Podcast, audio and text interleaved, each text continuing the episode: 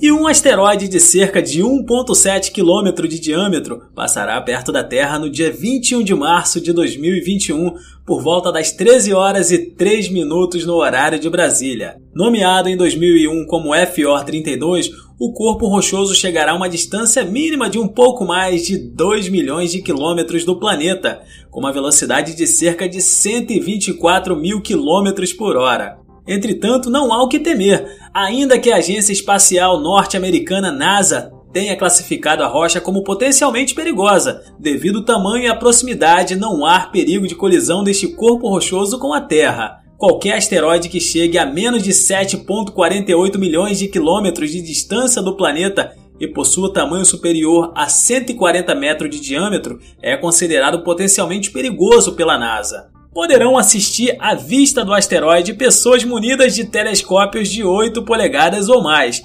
Já a olho nu, não será possível enxergar o corpo rochoso.